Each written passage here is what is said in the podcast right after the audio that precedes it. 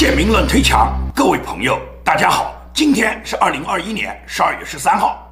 我们今天的节目呢，是跟大家谈一下，就是中共突然爆发出一篇文章，这个文章呢，是对邓小平所有改革开放的再一次的这个高调肯定。同时，这篇文章被认为是对中共总书记习近平计划复辟毛泽东原教旨主义的文革路线的彻底否定。那么这是什么意思呢？也就是呢，中共官媒在《人民日报》和《求是》杂志上面，在礼拜四，也就是十一月九号，他们呢同时发表了这么一篇重要的文章。他这个文章的题目叫做《改革开放是中国共产党的一次伟大觉醒》。这个文章的作者叫曲青山。是中央党史和文献研究院的院长，他本人呢今年是六十四岁，是中共现任的中央委员，也就是一个现任的中央委员担任着中央党史和文献研究院院长的人。他同时在中共最主要的官媒和党媒上面发表这样的文章，他目的是什么呢？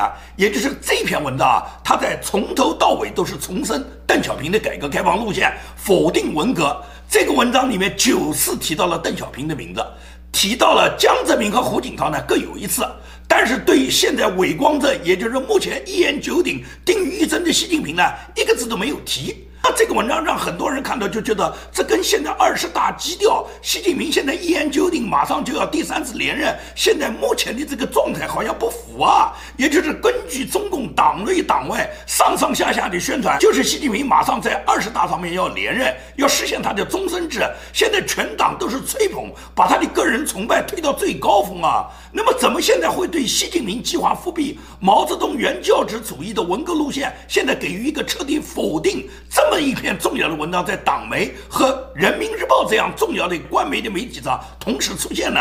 而且这个文章里面反复强调，就是要继续解放思想，要锐意进取。他引述邓小平的话，就说。二十年的经验，尤其是文化大革命的经验教训，告诉我们不改革不行，不制定新的政治的、经济的、社会的政策不行。也就是这篇文章呢，完全呢是重新歌颂邓小平的改革开放路线，把邓小平呢就是无限拔高，九次提到邓小平，把邓小平认为他开放的路线是中国共产党必须要走的坚定不移的一条路线。那跟现在习近平执行的路线是不一样的。习近平现在所提倡的路线是毛泽东那一套啊，是宁愿就什么宁愿闭关锁国，是宁愿什么宁愿就是我们跟世界隔绝，我们不在乎什么改革开放不开放，改革开放已经告一段落。现在什么？现在是我们已经要重新树立习近平为党的第三位党史上最重要的领导人的时代了，是需要习近平这个千年明君正在准备引领着我党准备收复台湾，消灭美帝国。主义，也就是呢，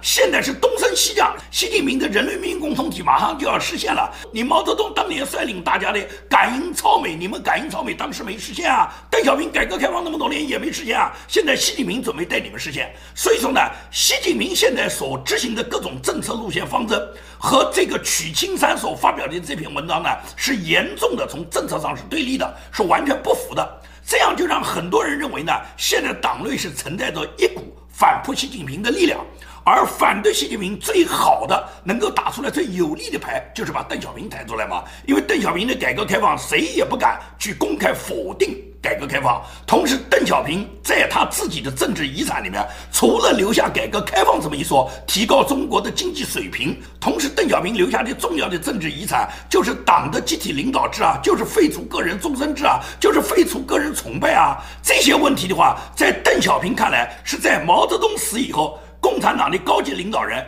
经过文革痛定思痛以后，然后呢制定了党的路线方针政策。而这个政策从邓小平在位的时候，一直到邓小平他死了以后，包括当时时任中共最高领导人的江泽民和邓小平隔代指定的胡锦涛，都是这么执行的。为什么到了你习近平手上，现在就要改变呢？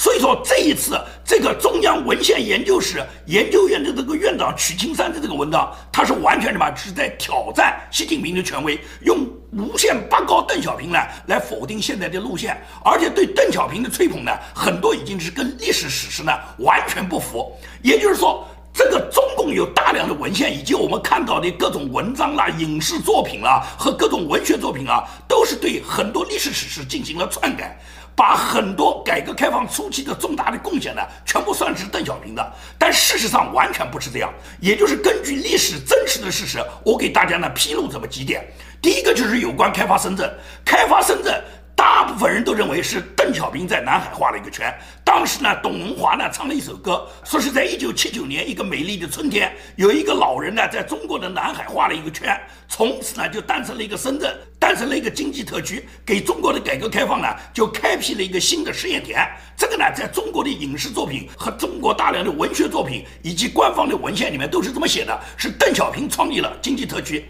那事实上是什么呢？事实上根本不是这样。开发深圳特区，在一九七九年一月份的时候，首先什么？首先是广东省上报了这个方案。那么广东省在列这个方案的时候，主要是时任广东省省委书记习仲勋，那就是习近平他爹，这个是事实。也就是习仲勋跟当时国务院主管经贸的副总理叫古牧。是古牧和习仲勋两人商量了以后呢，就说在广东省找这么一个地方呢，我们开辟一个经济特区，国家只要给政策，不需要给钱，因为呢中央也没什么钱，你只要给政策，我们就把这个特区建设起来了。所以说呢，古牧和习仲勋商量好了以后，就准备在广东深圳这个位置呢，把它呢作为试验田呢，把它开辟起来。古牧带着这个方案到了北京以后，那么首先是跟李先念碰头，因为李先念当时是常务副总理。那么，在李先念和古牧的共同推动下，最终报给华国锋，华国锋批准了这个方案以后，深圳特区就这么建立起来了，跟邓小平真的是一毛钱关系没有。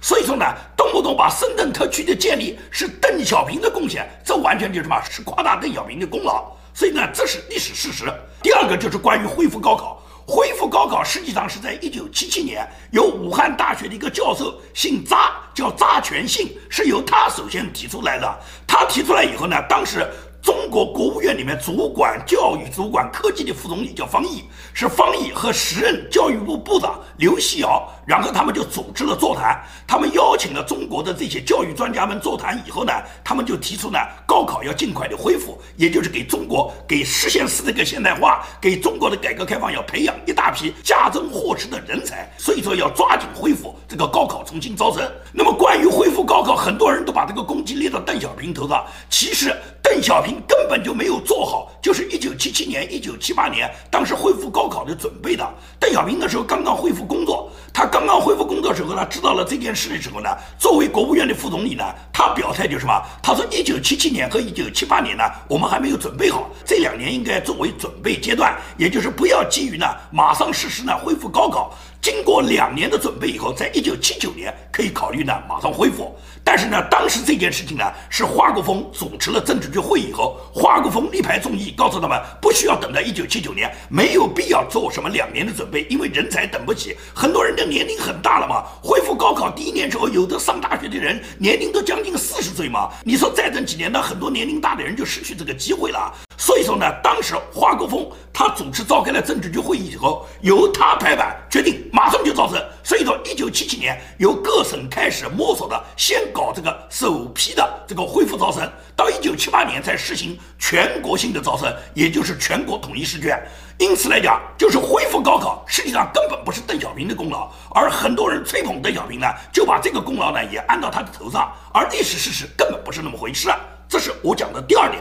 第三点就是关于建立社会主义市场经济的问题。这个建立社会主义市场经济呢，实际上是陈云先提出这个想法的，是李先念按照陈云的意见，然后呢交给国务院来讨论。因为陈云这个人一直是主抓计划经济的，他比较抵制市场经济的，他反对市场经济。但是呢，他知道常年的这个计划经济呢。已经束缚着中国的经济呢，被捆绑发展不前。因此，如果要搞改革开放，要突破的话呢，那就需要呢实行双轨制，就是有计划的开放市场。因此呢，陈云提出呢，就是我们搞一部分社会主义的市场经济，这个市场经济只是小部分来做，而大部分呢，我们仍然还是要按照计划经济来。他有这个想法。那么李先念把他这个想法带过来以后，就找中央的各种专家来研究，最终就什么？最终就起个好听的名字，我们叫社会主义市场经济，跟资本社会主义市场经济是不完全一样的。但是呢，所谓的社会主义市场经济，它实际上就是放开搞活了嘛。然后呢，计划经济仍然保留一部分，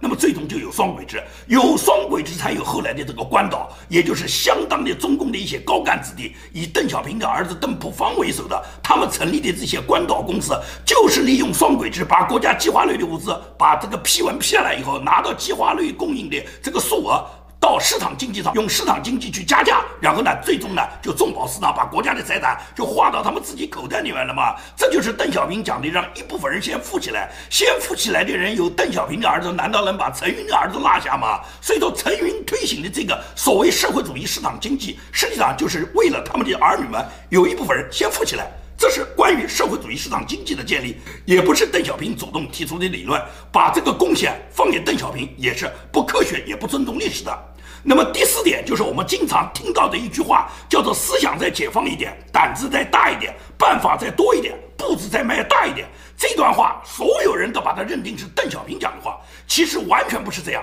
这段话是一九七七年十月份，华国锋在对深圳蛇口招商局对他们下达的一个批示。这是华国锋有亲笔批示的，把这个华国锋讲的这些话，把它安到邓小平头上，实际上是对于华国锋的一种抹杀，也就是把华国锋的功劳全归了邓小平，这是完全违背历史的。这是我讲的第四点。第五点是关于知青上山下乡的结束。知青上山下乡的结束，它的导火线是云南的知青爆发了大规模的请愿事件，也就是云南的上海知青为首，然后呢，大规模的请愿呢，要求呢知青返城。那么全国的知青呢，都响应云南的知青，都希望呢中央能给政策，让所有当年毛泽东在文革时候安排的大量的城市的青年下放到农村的这部分人呢，能够呢有机会呢返城。那么关于知青返城的问题呢，也绝不是邓小平拍板由邓小平来决定的，而是国务院当时时任的副总理召开了国务院的国务会议，包括当时在任的这些副总理王震啦、余秋里啦、姬登奎啦、陈永贵啦、陈慕华啦、古默啦、王仁仲啦、康世恩啦、陈子华这些人一起研究，为什么这些副总理们他们同意知青能够马上就返程呢？可以讲。绝大部分的这些所谓副总理，在文革中都是被打倒的、被冲击的，都吃过苦头的。他们这些人基本上都有很多儿女，他们的儿女里面除了有个别的能够利用参军。逃脱了什么？逃脱了上山下乡不做知青，包括中共当时很多高官，尤其是文革被冲击的很多高官，他们家里面的大量的子女都在农村里面，就跟习近平一样。习近平不是在梁家河吗？只不过习近平比别的高干家的子女他的运气好一点，他被推荐上了这个清华大学，做了工农兵学员，这样就自然返城了。但是还有很多像习近平这样的红二代、官二代，仍然在农村里面插队啊。他们并不是人人都能得到参军或者是上大学的机会。很多人还在农村里面继续种田呢，因此呢，当时国务院的这几个副总理，他们研究以后就决定呢，让城里面的青年呢，马上呢就重新返城，也就是这些知识青年下乡呢，到此为止了。这是老毛搞的这个文革的当时处理的政策，这个政策呢，到现在呢就为止了。也就是说，云南知青的导火索以及国务院所有会议都研究的，最终是报最高领导就报华国锋批准的，是华国锋点头以后，最终嘛，中央政治局安排去执行。所以说这些功劳跟邓小平没有关系。这仍然是华国锋当时做出的决策，所以说中共他动不动否定华国锋，去抬升邓小平，这是不尊重历史科学的。所以说今天仍然有很多文章不断的什么去吹捧邓小平小平，但是都是什么放大邓小平的功绩，而抹杀其他领导人的成就，甚至把其他领导人为中国推动中国改革开放所做的贡献张冠李戴全部按到邓小平头上，这都是中共这些御用文人特意为之。包括建设有中国特色的社会主义的理论，这段话实际上是胡耀邦在一九八三年一月二十号，胡耀邦做的一篇重要的报告。这个报告叫做《四化建设和改革问题》。胡耀邦是在做这个报告时候，正式提出了中国要建设一个有特色的社会主义。这句话实际上是胡耀邦率先提出的。邓小平是直到一九九二年南巡的时候，才借用了胡耀邦这句话，由他呢在南巡时候里面讲出来。那么他一讲以后，就变成了邓小平理论了。就变成是中国有特色的社会主义，是邓小平他老人家创立的。因此，很多党史上对邓小平的无限拔高，包括现在这个中央党史和文献研究院的院长曲青山，他在这个文章里面无限的拔高邓小平啊，都是为了吹捧邓小平，都是什么把邓小平的攻击方大，而抹杀了同期其他领导人的贡献。他这样的目的就是用邓小平的功劳来压习近平嘛？因为能够压得住习近平的，只能把邓小平理论抬出来了，只能把邓小平的改革开放抬出来了，只能用邓小平这个中共前期的领导人，他废除党的个人崇拜，废除这个党的终身制，尤其是要求加强党的集体领导，也就是通过这个方式向习近平显示出一个明显的信号，也就是说。邓小平留下来的那个党的那个资产还在，你不应该去否定邓小平。现在是不应该再回到毛泽东那个时代，继续搞个人崇拜、搞个人终身制，而应该加强党的集体领导。每一个党员干部都应当有任期制，无非就是用这种方式来提醒习近平。当然了，曲青山这个文章肯定是中共高层授意的，没有中共高层给他后面的支持，是绝对不可能在中共党媒、在人民日报、在求是上同时发表的。那么这种发表以后，实际上就可以看到。党内呢，现在在激烈的争锋，也就是习近平他希望能够在二十大连任，能够保留他自己个人，甚至谋取终身制的这个位和权力。而另外一部分人反对习近平的这个党内的反对势力，也在通过各个方面向习近平开展他的挑战。那么这个挑战有可能是血雨腥风，也可能是波澜不惊。但是中国这个社会啊，真的是很奇怪，也就是你纵观历史。中国这个社会每次走到十字路口，总是选择了最坏的路。那么这个最坏的路，目前又摆在中国人面前。也就是大家回顾一下历史，可以看到，德国在二战前是举行了柏林奥运会的，他们自以为是盛况空前。结果呢，没有几年，奥运会开完了，纳粹也就灭亡了。那么前苏联也同样在一九八零年举办了莫斯科奥运会，没有几年，整个苏联也土崩瓦解了。也就是奥运盛会之后。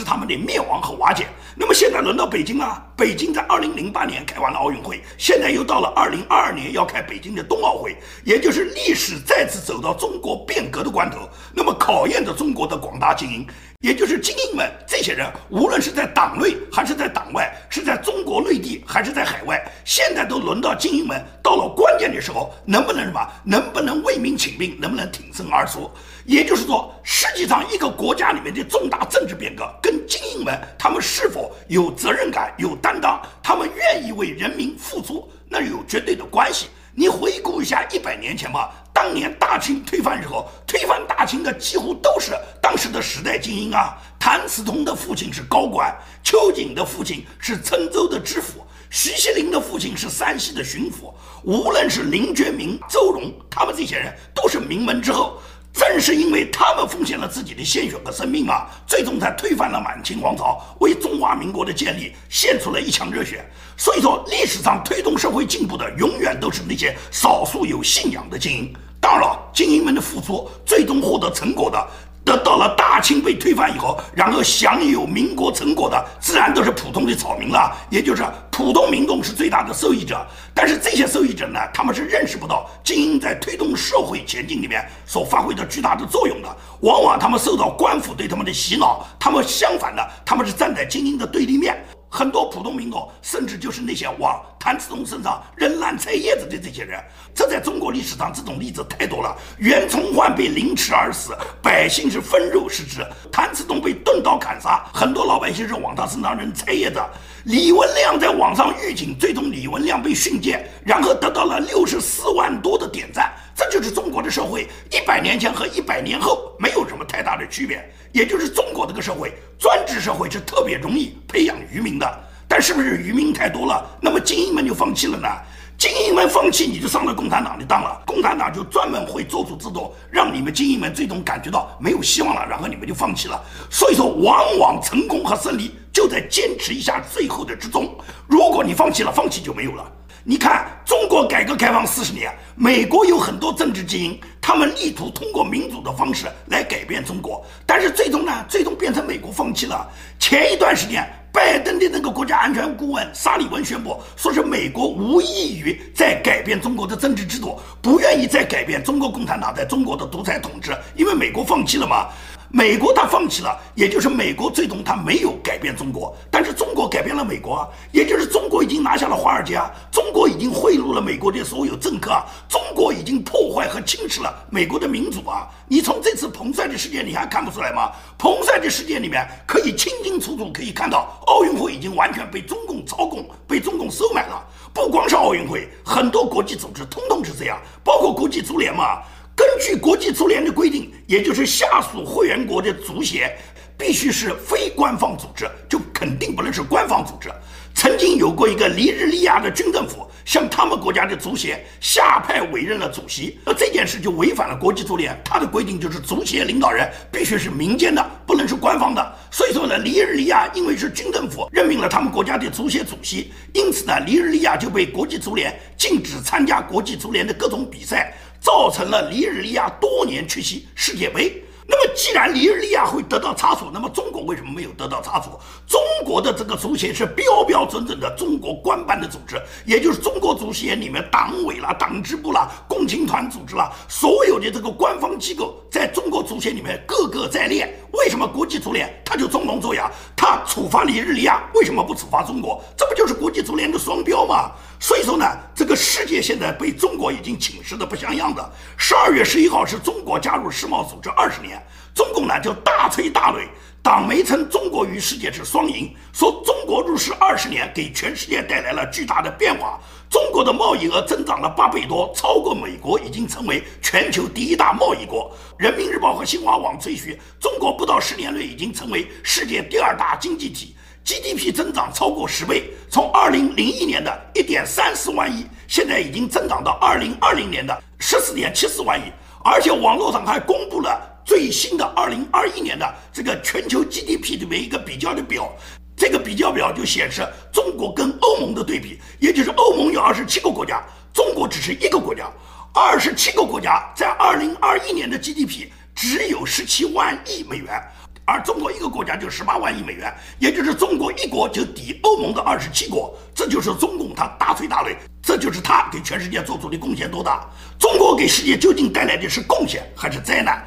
世界是对中国敞开大门的，但是中国人他闯入世界以后，就猎尽世界的野生动物，包括象牙、猕猴、鲨鱼，采掘光所有的资源，捕捞完所有的海洋鱼类。世界对中国人敞开怀抱的同时，中国人把五星红旗插遍全世界，然后在全球布满了间谍，最终把全世界的资源抢完、搞完以后，然后那么再给全世界送去武汉病毒，把世界完全放倒。这就是中共给世界带来的贡献。所以，对于中国入世二十年，美国很多政治家对中国有着明确的判断。参议员卢比奥他就专门发推文说，这项本来指望促进中国民主价值观和开放公平市场的提案，没有降低美国的消费者的成本，反而成为一场地缘政治灾难。接受北京入世，使一个敌视政治和经济自由的共产主义国家被允许让美国去工业化，并与我们美国人付出的代价而让中国致富了。这是参议员卢比奥对中国加入世贸二十年给出的精确的判断，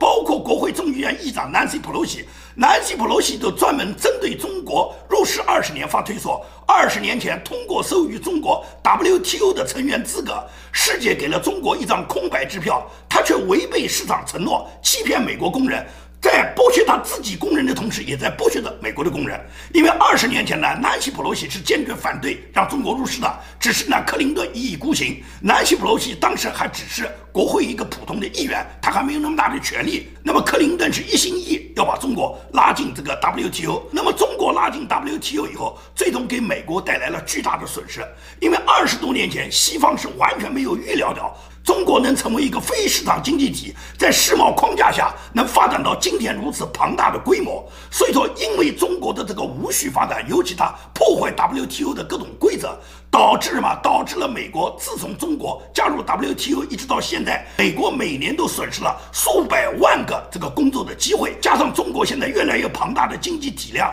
就导致了全球很多国家跟中国开展贸易的时候呢，对中国有着巨大的依赖。而中共现在就像一匹脱缰的野马，在整个 WTO 这个范围内，它无视 WTO 的任何规章制度，它就不断的用各种诉讼来拖延 WTO 的处理时间，然后最终中国它就不断的钻世贸规则的空子，通过解决争端各种诉讼程序，然后最终呢，中共呢在这个里面总是呢找到他们的机会，而给全球带来的就是灾难嘛。所以说，美国有另外一个参议员叫汤姆·科顿，汤姆·科顿就撰文就说，中国共产党实际上就是一伙经济罪犯，必须把他们排除在国际贸易秩序之外。正义、公平和良知要求美国必须这么去做，也就是美国实际上有很多政治家已经意识到这个把中国入世二十年给全球带来的灾难，所以说到了美国要彻底清醒的时候了，需要重新看待 WTO，就是究竟 WTO 要继续保留，还是 WTO 应当解散？也就是中国只要在 WTO，全世界是不会得到什么安宁的。好，今天的节目呢就跟大家做到这里，谢谢大家。